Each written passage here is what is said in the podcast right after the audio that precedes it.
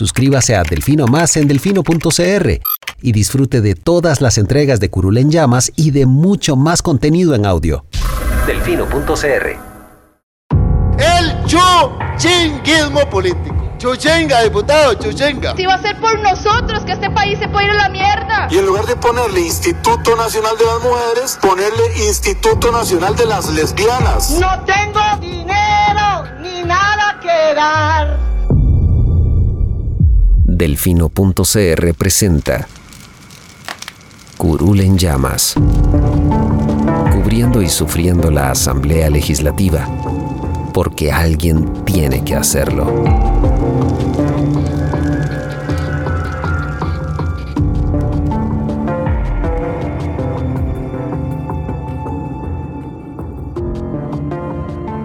Hola queridos suscriptores de Delfino.cr, bienvenidos a un nuevo programa de Curul en Llamas, el podcast semanal donde les comentamos los temas más relevantes e irrelevantes de la Asamblea Legislativa.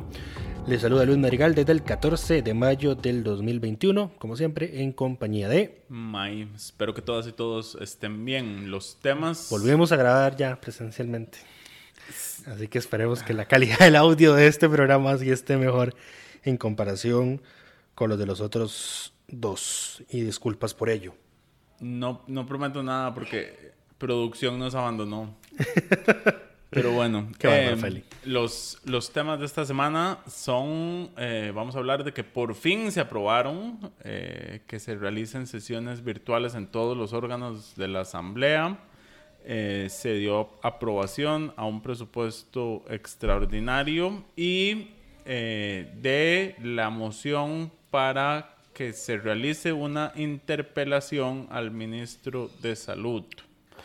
Empecemos por sesiones virtuales. ¿Qué pasó, Lucho? ¿Por qué por fin va a ser posible y cuándo van a tener su primera sesión virtual? Eh, bueno, eh, cuándo la vayan a tener no se sabe todavía. Eso dependerá de, de, de cuándo desean ellos hacerlo.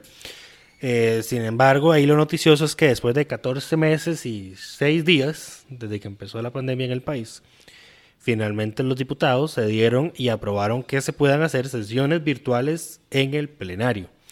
Eh, metieron además las comisiones con potestad legislativa plena, que son los mini plenarios, donde, también se aprueban leyes, todas las comisiones ordinarias, permanentes ordinarias, permanentes especiales, las comisiones especiales, también las reuniones del directorio, reuniones de jefes de fracción y las reuniones de fracción. Eh, porque sí, las reuniones de fracción cuentan para la asistencia de los diputados y si faltan a una eh, reunión de fracción, eh, pues se les rebaja la dieta también. Nunca se les rebaja, pero ajá. Mm, ya, eso, eso- eso- eso es, otro eso es otro tema. Eh, pero bueno, diga, aprovechemos porque este va a ser un programa cortito. Anécdota, después de que publicamos y relanzamos la plataforma Asamblea y de que empezamos a solicitar los, lo- la remuneración de los diputados, eh, un pajarito nos contó que eh, no les habían estado rebajando las ausencias de los últimos meses. Entonces, que, cuando pedimos la información de cuánto les habían depositado, eh, el, el pago para algunos venía prácticamente completo. Eh, entonces el Departamento Financiero de la Asamblea empezó a mandar cartas a los diputados diciendo, nos percatamos de que usted tiene tantas ausencias y no se las rebajamos. Así que les va a venir un cobro retroactivo. Eh, Un, un saludo a todas y todos nuestros estimables diputados y diputadas. Eh, Con mucho gusto. Pueden redirigir sus molestias hacia el departamento financiero, dado que fueron ellos los que no cumplieron con eh, el rebajo respectivo en su momento. En fin. Eh, pero bueno, esa moción se aprobó por unanimidad. Vale decir que esta semana el plenario lo presidió el vicepresidente eh, Carlos Avendaño, porque doña Silvia sigue incapacitada por COVID. Eh, y también vale mencionar que hoy en la mañana la fracción de la unidad reportó que el diputado Rodolfo Peña tuvo que ser hospitalizado y según ellos está estable en el hospital de Liberia. Nuestro- a pesar de nuestras diferencias sobre las cosas que ha hecho como diputado y especialmente la comisión de nombramientos, nuestra, nuestros mejores deseos de que se recupere. Esperamos que se recupere pronto y regrese a la asamblea a hacer sus matráfulas. En fin, eh, pues bueno, eso es lo que podemos mencionar sobre sesiones virtuales. Han estado recibiendo capacitaciones de cómo hacer una sesión virtual en los últimos días. Ahora, una consulta para explicar. ¿Por qué era que, digamos, la vez pasada que hubo un caso positivo y cerraron la asamblea, o sea, después del 4 de mayo, no podían hacer sesiones virtuales del plenario, que era lo que los detenía? Nada más no haber eh, aprobado este acuerdo. Correcto. Eso era todo. Sí. Y ahora, para hacer una sesión virtual, ¿qué se requiere? Nada más que la presidencia lo convoque. Eh, sí. Bueno, no. Eh, o sea, está la, está la habilitación. Está la habilitación, pero si no mal recuerdo, cada órgano mm, que quiera sesionar virtualmente tiene que aprobarlo. Con el voto afirmativo de dos tercios de los diputados que lo integran. O sea que aún todavía, antes de tener una sesión virtual, el plenario tiene que reunirse a votar que va a tener una sesión virtual. Es que yo creo que el plenario ya no, porque ya se aprobó la moción en plenario. Ok. Pero en el caso de las comisiones, y habría que ver en el caso de las comisiones cómo. Eh, si no, pero en todo caso, déjame, eh, déjame revisar. Dice el artículo 32 bis del reglamento del Congreso que se aprobó el 13 de julio del año pasado.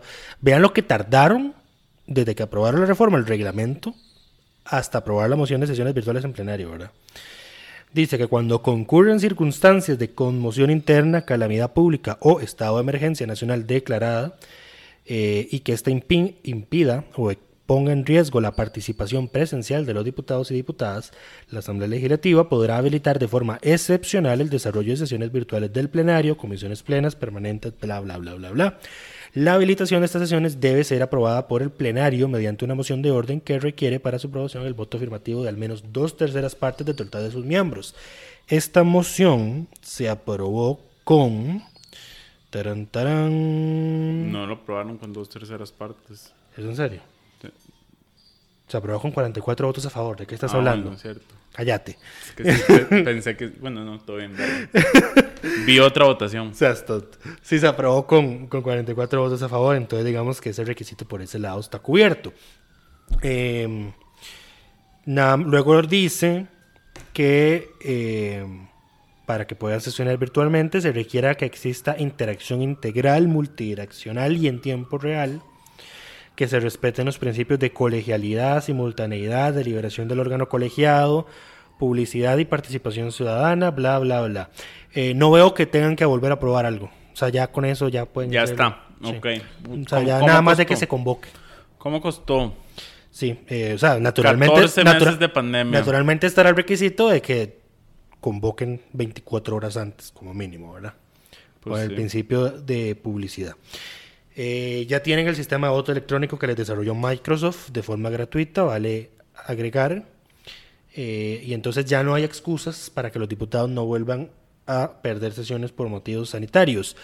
Eh, lo que nos lleva a rescatar un dato que May nos ayudó a conseguir ayer, y es que desde que empezó la pandemia, los diputados actuales han perdido nada más y nada menos que 41 sesiones de plenario. Y acabamos de tener una conversación interesante, porque yo juraba que eran en realidad 41 días. No, son Y no, 41 sesiones. Son 41 sesiones.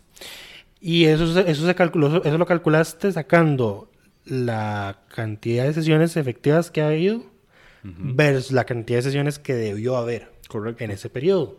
Pero aún así, May tomó en cuenta, por ejemplo, el mes completo en el que la Asamblea sesionó a doble jornada para tramitar empleo público. Entonces, aún y con eso, No fue un mes completo porque muchos días tuvo la sesión era mañana y tarde. Fue después de que tuvieron un rompimiento de quórum Ahí. que tuvieron mañana y tarde sesiones bueno, separadas. hubo varios días en los que hubo días en los que se sesionaron a doble jornada. Correcto, esas están contempladas. Y esos están contempladas. Entonces, aún y con los días en los que sesionaron a doble jornada. Hay una pérdida de 41 sesiones desde que empezó la pandemia. Sí, correcto. Son más días en realidad en la práctica. Son más días, o sea, porque dicen, vamos a ver, en, en- en términos normales hay cuatro sesiones de plenario por semana. Correcto. Eh, solo que una de esas está destinada a reformas constitucionales, que sabemos que eso tiene ahí su, su- su tema. Eso nos da que son 10.25 semanas perdidas. Sí, y y eso... un mes tiene, y- y- ¿cuántas? Cuatro. Cuatro. Más, Dos meses do- y medio. más de dos meses. Dos meses y medio. Fue lo que per- lo que completos perdidos en sesiones. 14 meses de Sí, por pandemia. supuesto. Em, lo que iba a mencionar, además, era... Ya lo olvidé por completo. Qué bárbaro. Hoy, hoy no es mi día. En fin, sigo haciendo el rant. ¿Por qué, por qué mencionamos este, este dato? Porque ayer los diputados aprobaron una moción para interpelar al ministro de Salud, Daniel Salas, por el avance de vacunación. Y acá hay, toda una, hay todo un tema, los invito a, te paso a leer la crónica de este jueves, y quedó bastante extensa, pero bastante bien explicada. Eh, hay, habemos algunos que criticamos esta convocatoria de interpelación y hay gente que critica a los que lo criticamos porque dice que di, las interpelaciones pues, son un ejercicio permitido por la Constitución de la Asamblea hacia un ministro de gobierno. Vamos a ver, eso no está en discusión. Todos sabemos que las interpelaciones eh, pues están permitidas en este país a los ministros de gobierno. El tema es para qué se interpela y los argumentos que se dan para interpelar al ministro. Eh, y yo le sumo el tercer elemento adicional, que es el tener la... eh, ¿Qué término ponerle? Tener la licencia moral para sentirte con el derecho de hacer recriminaciones de por qué no se avanza más rápido cuando has perdido 41 sesiones de plenario desde que empezó la pandemia. Entonces yo decía en el reporte, de los diputados pueden pedirle cuentas a un ministro de gobierno, pero los diputados, ¿quién les pide cuentas? Nosotros les pedimos cuentas. No, pero ahí nosotros... A nosotros nadie nos escucha ni nos deja interpelarlos. Exactamente. Yo tengo, Ese que hacer- es el problema. tengo que hacerles un rant ahí en Twitter y, y que lo lean cuatro gatos. Mentira, Eh. yo quiero mucho a mis seguidores de Twitter. Pueden ser cuatro gatos diputados los que me leen en Twitter, eso sí. Mm, Todas, en todos te seguimos, Lucho, y todos sabemos, sabemos que los rants funcionan de vez en cuando. Sí, ahí, ahí dice uno. En fin, eh, A ver, el- a ver, a ver, a ver. Yo creo que Diego lo dijo muy bien ayer en, en Café para Tres. Aquí lo que ocupamos es, uno, normalizar las interpelaciones a los ministros, que no parezca algo tan excepcional ni tan dramático cuando se dan. Eh, debería ser un ejercicio normal, eh, más aún cuando la Constitución no permite interpelar al presidente. A los que se pueden interpelar es a los ministros. alguien Es- ponía de ejemplo que en España hay una sesión de control al gobierno cada semana. Exacto. Y es porque Em, España es una es un desastre. monarquía parlamentaria. Sí, es un desastre, diría yo, pero todo bien. Em, entonces, si normalizáramos esto y si esto pasara con más frecuencia, no se vería como un hecho tan extraordinario. Lo que pasa también es que aquí se ha vinculado mucho la interpelación con las mociones de censura. Porque una moción de censura lleva consigo previo el que la, el ministro que va a ser censurado pues tenga que ir a la asamblea a defenderse. Eh, exacto, pero eh, es ahí, digamos, donde yo creo que se, se, se crea una falsa asociación, porque usted puede pedir una interpelación a un ministro sin ninguna intención ni siquiera querer censurarlo. Eh, Eh, y lo otro es que y el desempeño de los diputados en las interpelaciones que se han hecho en el actual Ok. periodo constitucional son un asco. Y el, el otro tema que debería mejorar es la calidad de esas sesiones de interpelación que se hacen, principalmente de las preguntas que se hacen. A ver, Y la y- última fue la de la ministra de Educación, ¿verdad? eh, sí, creo que sí. Rompieron quórum. Siempre, Rompieron quórum. siempre lo O hacen. sea, es que, o sea, mando- o sea, agarran un día completo para gastar el tiempo en una interpelación. Hacen preguntas estupidísimas. El problema ni siquiera es que las preguntas sean estúpidas. El problema es que O no, preguntas que no llegan a nada. el problema es que no se escuchan. Entonces, uno, repiten preguntas y dos, no escuchan la respuesta que le dan. La lógica de una interpelación es que vos cuestionás, te responden y, y, y- hay una discusión, digamos. Solo José María Villalta sabe cómo hacer una interpelación. Eh, eh, sí, eso no, no voy a negarlo. Para peores, hay diputados que agarran el tiempo de la interpelación, que es tiempo para hacer preguntas, para hacer tiempo de control político. Se echan un discurso y entonces ¿para qué ese, llevan ahí al eh, ministro. ese es el otro tema. Si no O sea, se está para esa- haciendo una para esa pregunta. le dicen, le, le- le pegan una llamadita. Ministro, vea, veas el plenario de tal día, el control político, porque voy a referirme a usted. Pero Sí. no, no lo hagan perder el tiempo llevándolo al plenario.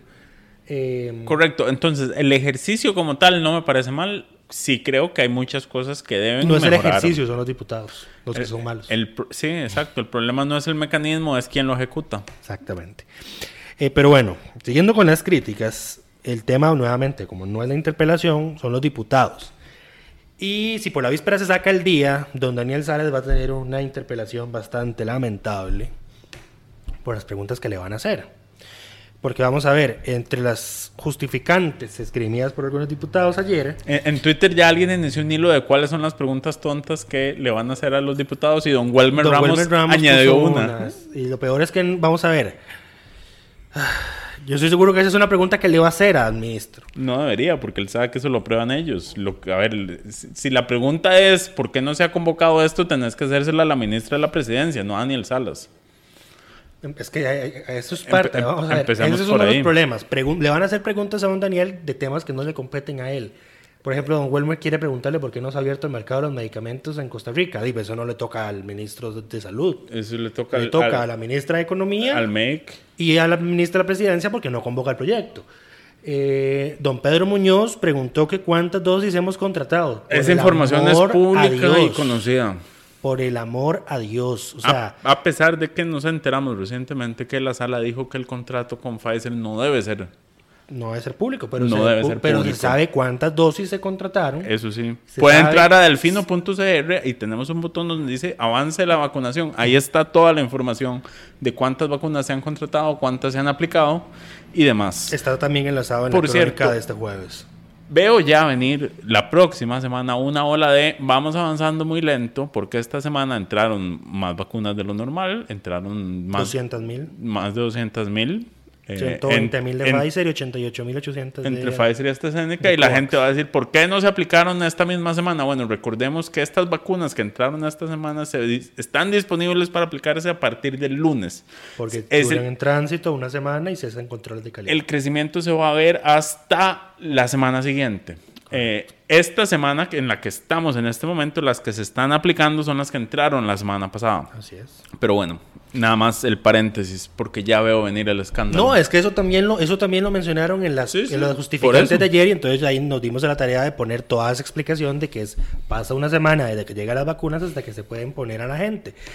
En fin, eh, además de que tenemos una reserva de seguridad de una semana y hay que almacenar las segundas dosis porque estamos garantizando segundas dosis. No todas, pero sí. Sí. Se garantiza una semana, entonces es una proyección de cuánto es, dependiendo, o sea, no es un cálculo tan sencillo, pero se garantiza una parte. Lo que no, me- no me han sabido responder, o no sé si me respondiste y vi el mensaje, es que se está haciendo con las segundas dosis de AstraZeneca. Si se están guardando de una vez porque las entregas de COVAX son muy intermitentes o si nos la estamos jugando y aplicamos todas.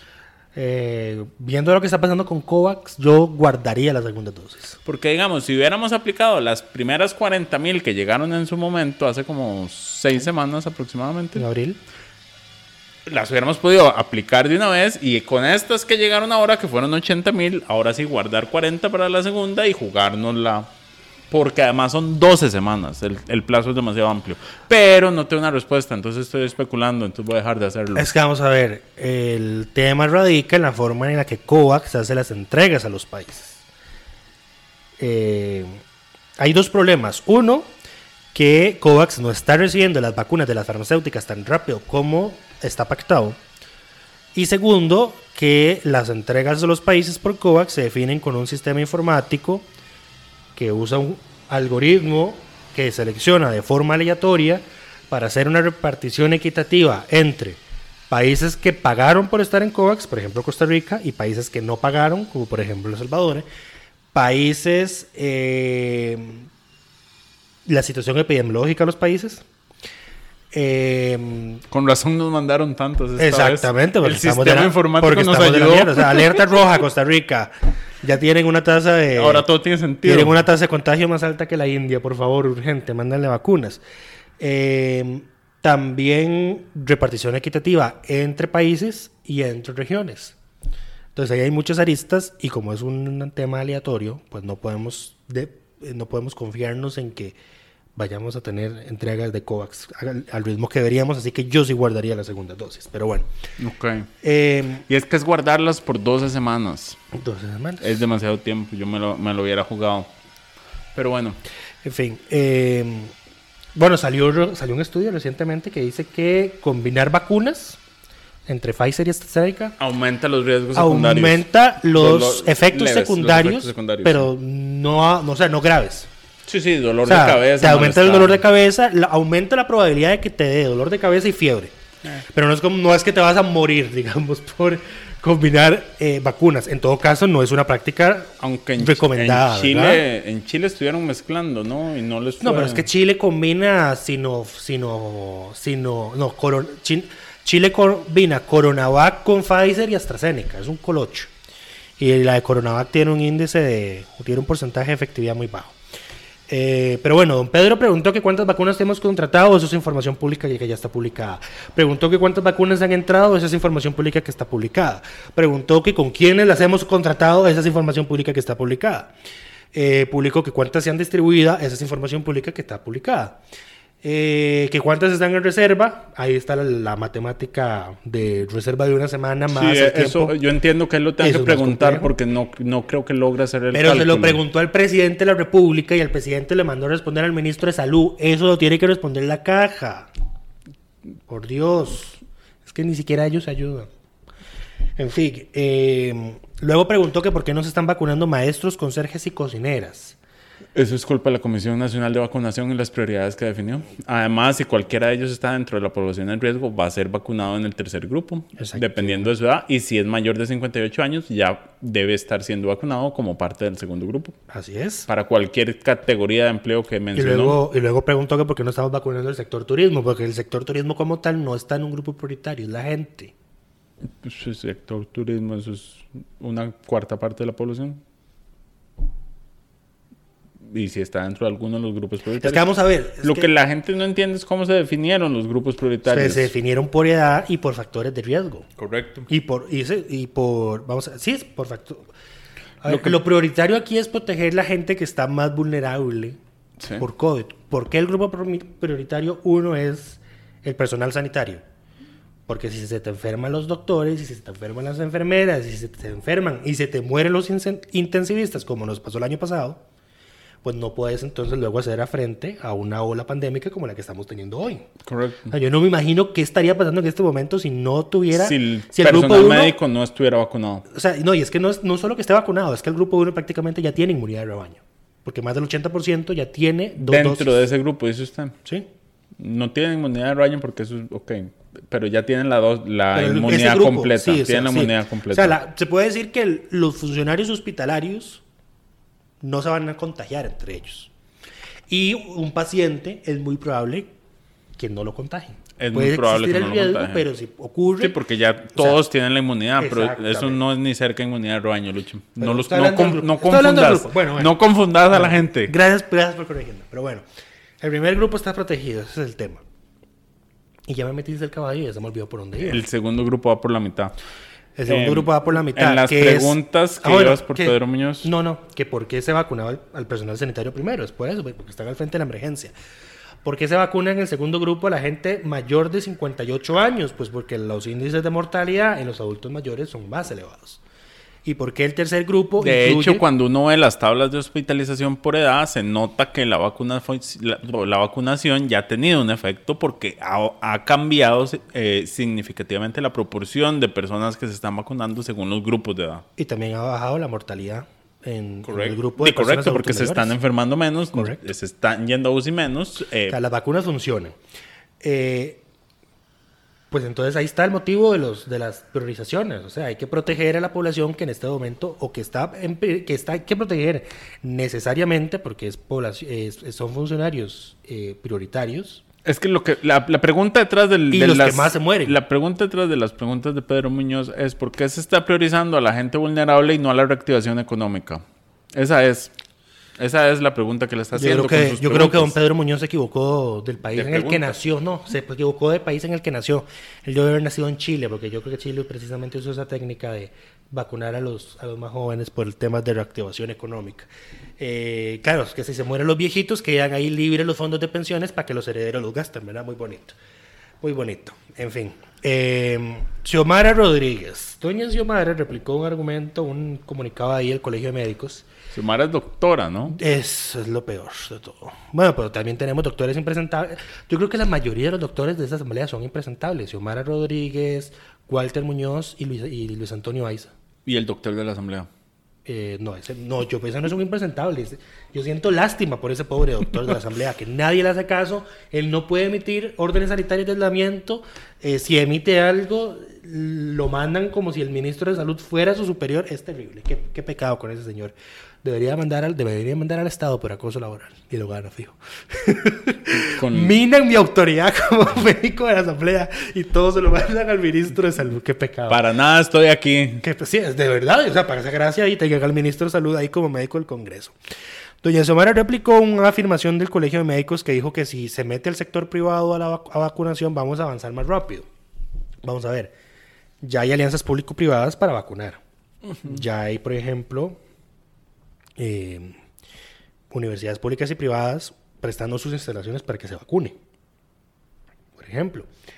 Eh, el tema no es falta de personal, porque la caja ha dicho, "Mae, nosotros podemos aplicar 200 mil dosis a la semana. El tema es que no llegan 200 mil dosis a la semana. Hasta esta semana que llegaron 200 mil Por dosis. fin. Por fin. Por fin. Eh, pero no estábamos recibiendo 200 mil dosis por semana. Ni cerca, Además- no se pueden aplicar las 200 mil de un solo. Exactamente. O sea, no se puede aplicar todo lo que se recibe de un solo. Correcto. Eh, entonces ahí, primer fallonazo, no es falta de personal, es falta de vacunas. Luego se puso a comparar la tasa de vacunación que tenemos con la tasa de vacunación de Israel. Sí. Cuando Israel pagó 2,53 veces el precio de dosis de Pfizer que pagó Costa Rica. Costa Rica pagó 11,99 dólares y Israel pagó 30,42. El problema de tener dinero. No voy a entrar en detalle sobre Israel. Además de que la población de Israel, o sea, el gobierno de Israel suscribió un contrato especial con Pfizer para que la población de Israel fuera usada a modo de conejillo de indias para probar la efectividad de la vacuna. Después de la fase 3. Fue una apuesta, sí, pues, sí, fue una apuesta y ganaron. Resultó exitosa. Sí. Y ahora andan sin mascarilla y todo. Eh, pero ahí está el tema monetario. Pagaron 30 dólares por dosis. Nosotros estamos pagando 11. Eh, luego nos comparó con Chile, que ya ha vacunado, según ella, el 35% de su población. Lo que no dijo es que Chile, desde que tuvieron sus primeros casos de COVID, el gobierno pudo crear un fondo de vacunas de millones de dólares para comprar vacunas. ¿Aquí qué tuvimos que hacer? La Comisión Nacional de Emergencias tuvo que agarrar del Fondo Nacional de Emergencias para pagar las vacunas y luego ir a pedirle a los diputados que con un presupuesto extraordinario le volvieran la plata. Eh, y, y el problema también es que no tenemos plata, digamos. Y no tenemos. Bueno, no, plata había. Porque préstamos nos dieron. Bueno, sí, los dejaron ir. Los dejaron ir, los perdieron, los archivaron o los rechazaron. Eh, además de que Chile compró la Coronavac, que es una vacuna que según un estudio fase 3 realizado en Brasil, No pasaría los estándares tiene que pide una la efectividad de solo el 50% y en Costa Rica estamos pidiendo 60% mínimo. Eh, también hizo eco de un informe que salió esta semana de la Contraloría General de la República que reveló eh, disparidades entre vacunación entre regiones y áreas de salud. Eh, el tema es que nadie mencionó que ese informe se hizo tomando en cuenta los primeros 65 días de la vacunación en el país y para el momento en el que hacen el corte de los datos, solo habíamos recibido 275 se- 276 mil dosis. Naturalmente iba a haber disparidades. Además de que estábamos empezando. Eh, en todo caso, hoy la caja también mandó un comunicado que reveló que el, el porcentaje de rechazo que ha tenido la población a la vacuna solo es el, a nivel nacional es el 2%. Pero hay algunas áreas de salud que registran rechazo. rechazos del 11%. ¿Quiénes? Eh, No recuerdas. no recuerdo ahorita, pero creo que todos podemos hacernos alguna idea de dónde, de, de quién es. No voy a caer en, en tu, en tu trampa de los prejuicios. No pienso caer en tu trampa los prejuicios. Eh, si vemos los avances por región, la tasa de personas vacunadas por región, vemos que hay una... Casi todas las regiones en este momento están en 20 dosis por cada 100, mil, por cada 100 habitantes. La que está rezagada es eh, Limón. Y sí recuerdo haber visto varias, varias áreas de salud de Limón en esa lista. Eh, y pues son... des- hay una N cantidad de factores por los cuales la gente no puede vacunarse, no quiere vacunarse, eh, que faltan campañas de vacunación, que hay movimientos antivacunas muy fuertes en esas zonas, etcétera, etcétera, etcétera. Eh, ¿Qué más? Jonathan Prendas. Ay, Dios mío. ¿No quieres hablar vos de él? Creo que no hace falta hablar de todos. Ya no, quedó- pues, ya- no, pero que él es, el, él es el último. No, falta Pablo Heriberto y Welmer y- Ah. y, todos los demás. Pero bueno, Para eso los pueden leer en la, en la crónica. Pero Jonathan, Prendas hay que mencionarlo. Jonathan lo que hizo fue decir que decir un chisme, decir que por ahí se dice que eh, la compra de vacunas se dio por medio de un intermediario, entonces darle aire a ese chiste, eh, eh, a ese chisme, que es un chiste. Él es un chiste. Ese, ese un chisme que es chiste un chiste, ese es un lapsus freudiano que me agarró en el momento. Pero bueno, em, claramente horas más tarde Presidencia aclaró que todas las compras se han hecho directamente con eh, las empresas, far- eh, con las casas farmacéuticas, en el caso de Pfizer y AstraZeneca, y el, el único donde sí hay un intermediario es en Es COVAX, COVAX. que es un sistema eh, que creado como tal para que justamente intermedie en, en este caso Es que la gracia, la gracia era de que COVAX era el que iba a suscribir los contratos con los países, con las farmacéuticas para darle vacuna a los países. Pero naturalmente los países empezaron a suscribir acuerdos bilaterales con las farmacéuticas, dejaron a COVAX rezagado y a países como Costa Rica no nos quedó de otra que precisamente suscribir contratos bilaterales, porque si no, no íbamos a recibir vacunas. O sea, es que si no hubiésemos Correcto. contratado directamente, No en este tendríamos- momento apenas habríamos recibido poco más de 200 mil dosis de vacunas por COVAX. y de AstraZeneca que requieren 12 semanas entre primeras y segundas No dosis. imagino cómo estaríamos en este momento. Eh, muy un parecido. desastre. Solo esto que es un desastre. Pero bueno. Em, No, fijo, tendríamos tasas de mortalidad muchísimo más altas en la población, en la población adulto mayor y en, el, en- y en los sanitarios. Pero bueno. Eso sí. Eh, lo otro es ya la famosa trillada de por qué no aceptan la vacuna india, por qué no aceptan la vacuna rusa, por qué no aceptan la vacuna china. Eh, Diego hizo un buen editorial, creo que fue hace dos semanas, Sí. de por qué no avanza la vacunación. Invitados a leerlo. A ver, dale, para, O sea- para cerrar. Eh, para cerrar este tema. O sea, hay, hay, un- a- a Hay demasiados temas que se han aclarado N cantidad de veces. O sea, ya manda huevo, es cansino. No. Em, ¿Cómo que no? no importa. Eh, a ver, hay una serie de preguntas que son importantes hacer sobre el proceso de vacunación. El problema es que ni los diputados van a hacer esas preguntas, las preguntas que de verdad importan, eh, ni Daniel Salas es la persona que puede responderlas necesariamente.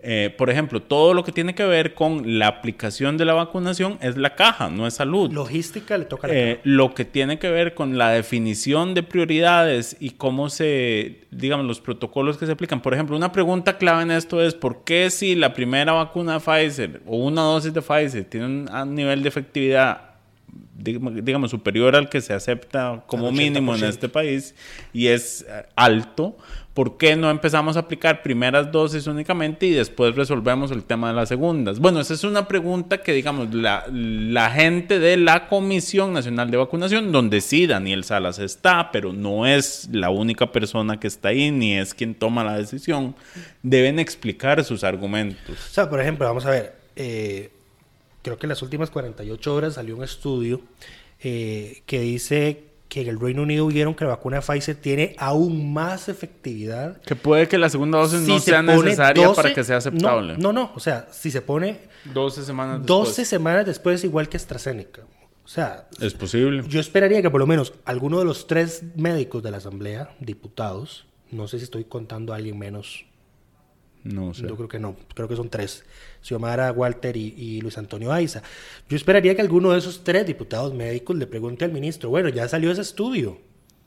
Si esperamos, si, si lo aumentamos a 12 semanas y vemos que se aumenta la eficacia de la vacuna de Pfizer, pues entonces, ¿qué estamos esperando? ¿Qué se necesita para que en Costa Rica adoptemos esa misma decisión y entonces así podamos acelerar las primeras dosis de Pfizer? Porque solo una dosis de Pfizer te otorga una protección como del 80%, según los estudios que se han publicado. Para llegar al 90 y pico es que se ocupa el refuerzo. Pero bueno, esas son las preguntas que, como bien decís, son las necesarias, pero que son las que no van a hacer. Ellos van a ir a preguntar que por qué las municipalidades no pueden comprar vacunas Sí. cuando ya las farmacéuticas le han dicho a las municipalidades en otros países que no le van a vender vacunas a las municipalidades. Eh, Y esa es una pregunta que Salas no puede responder. Exactamente. Eso lo pueden responder las farmacéuticas, es que- que, son es las que- que venden. es que- Salas lo que puede decir es, nosotros ya tenemos el protocolo para que en 10 días después de que se presente la solicitud de una empresa privada o cualquier otro actor, eh, se permita la... O sea, ya el discursito del ministro de Salud no me deja importar vacunas, no. De hecho, esta semana Naciones Unidas anunció que va a importar mil dosis de vacunas, aproximadamente mil dosis de vacunas para, para eh, vacunar a sus aproximadamente 500 personas, eh, funcionarias, eh, personal aquí de las distintas eh, instituciones de Naciones Unidas en el país. También la misma casa farmacéutica Pfizer dice que anunció que ya recibió autorización del Ministerio de Salud para eh, importar sus vacunas para vacunar al personal de su planta en el país, que no sé si tienen planta oficinas o qué es lo que tiene Pfizer acá. Pero de hecho acaban de expandir operaciones en Costa Rica. Pero bueno, aquí no fabricamos vacunas. Aquí no fabricamos Sería magnífico Sería magnífico que aquí, vacunara, que, que aquí hiciéramos vacunas. Sería hermoso. y sería magnífico que tuviéramos una ley como la, la que tiene, bueno, la Unión Europea, que es como no, no, hasta que Estados Unidos también, de que no, no, hasta que no nos supla. Primero acá y después primero allá. acá y luego puede importar. Correcto, pero bueno, no, aquí eso no existe, pero bueno, entonces ya hay ejemplos de eh, organizaciones que mm, de forma no lucrativa, o sea, no son para la venta, sino para atención prioritaria, eh, de su propio personal por X o Y motivo. Uno puede estar o no de acuerdo en que Naciones Unidas es o no lo, lo, suficientemente importante como para considerarse prioritario dentro de la vacunación. Si usted me pregunta a mí, yo digo que no. Eh, pero lo cierto es que sí son lo suficientemente importantes como para que las vacunas y les lleguen a ellos de forma prioritaria y el país y el ministro de salud en este caso no han impedido que, estas, que esto sea así. Correcto. Eh, ¿Qué seguía? Eh, bueno, sobre por qué, no por no aprobamos esas vacunas chinas, rusas, indias, etcétera. Ya están más que conocidos los requisitos para que se pueda traer una vacuna aquí. Eh, muchas de esas vacunas no cumplen con esos requisitos. Y estoy seguro que si hiciéramos lo que hizo, por ejemplo, Chile de comprar una vacuna que es solo efectiva al 50%, no sería una interpelación la que le estarían haciendo al ministro de Salud, pero una moción de censura. Pero bueno, así es la clase política en este país. Eh, ya para finalizar, esta semana se aprobó en primer debate una modificación al presupuesto extraordinario que libera 28 mil millones de colones que se trasladan del Ministerio de Vivienda al Banco Hipotecario de la Vivienda para el Fondo de Subsidio para la Vivienda FOSUBI. Demasiadas viviendas ahí en, esa, esas instituciones. es importante aclarar, esto no es un gasto extraordinario, esto es nada más que eh, cinco meses y medio después están corrigiendo un error en el presupuesto.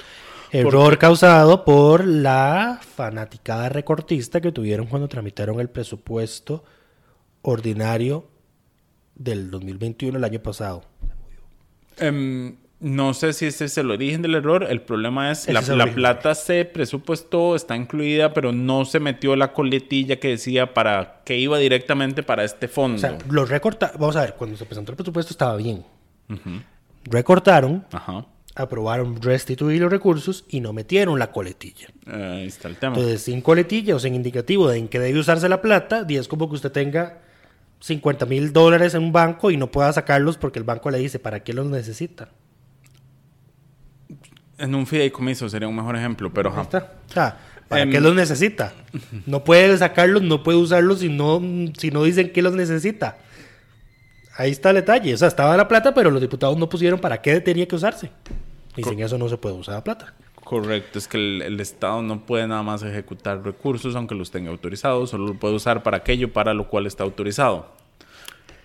Y eso es todo por esta semana, aunque Mike quiere hacer una designación de diputado de la semana. Yo quiero hacer una designación. Lucho está completamente en contra por su problema de clasismo intrínseco que tiene.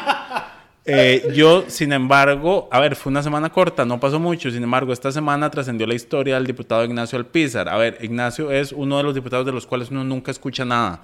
Su gestión legislativa, yo no puedo señalar absolutamente nada positivo de él porque no tengo ni siquiera presente algún proyecto que haya presentado significativo o importante. Más sin embargo, eh, esta semana salió la historia de que él en estos años que ha estado en el plenario logró terminar su bachillerato. Digo clasismo porque Lucho es de la posición de que las personas deberían llegar con una cierta formación académica al Congreso. Yo creo que la Asamblea es, lo que es eh, y es una representación de lo que somos y eso también es parte de lo que somos. Eh, sin embargo, la historia de él, de que termina su bachillerato, eh, mucha gente la criticó, lo, digamos, se le fue encima por no haberlo tenido antes. Yo más bien digo, puta, es que si en su diputación, por lo menos lo que hizo fue terminar su bachillerato y empezar a estudiar administración de empresas, porque va a empezar a estudiar en, en la universidad ya con el título, me parece que va a hacer más con esa diputación que muchas de las personas que en el pasado y actualmente han pasado por la Asamblea Legislativa. Yo es que soy de criterio que las, las curules no son lugar para que vos termines tu carrera universitaria. Pero es que eh, Adicionalmente, él ni siquiera es de los diputados con mayor cantidad de ausencias como para que yo diga. De hecho, él asiste al 96,8% de las sesiones y al 94,5% de Él siempre llega. O sea, entonces tampoco es que alguien pueda decir es que está ahí, nunca llega y no, usó el tiempo para no, estudiar. No, él, hace, él hace acto de presencia. El tema es que no... No, él hace acto de presencia. No es propositivo. No, y come línea partidaria. Y sí, pero eso también es lo que hacen muchos otros diputados. Y... Eh, a ver, yo no puedo dejar de destacar la historia de superación y más eh, cuando se trata no solo de una superación en términos económicos o de, ese estilo, sino una superación de continuar estudiando y formándose eh, y no quedarse durante este tiempo con él, soy diputado y, todo va a estar bien. Entonces, eh, sí quería destacar esa historia del diputado, mandarle mis felicitaciones. Eh, y por eso le damos... mucha suerte en su carrera universitaria. Y mucha suerte en su carrera universitaria, que va a durar más allá de, de, lo que le queda en esta curul. No sé en realidad cuánto duran las carreras universitarias en las universidades privadas. Lo siento, ahí se sale mi eh, problema de clasismo con la universidad pública. Son 12 años estudiando. Pero bueno, em, entonces... Eh, darle el reconocimiento en esta semana de poco movimiento a don Ignacio Alpizar por su historia de superación personal. Y con eso terminamos por esta semana. Esperamos, que todas y todos estén bien y nos y esperamos que eh, la otra semana podamos hacerle un programita más... Que haya más fondo. De temas relevantes. Que haya más fondo, exacto. Pero bueno. Eso es todo.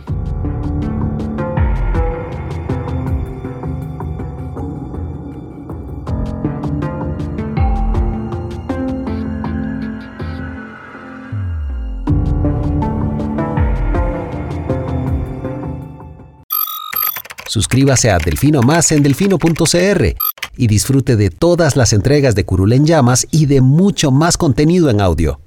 Delfino.cr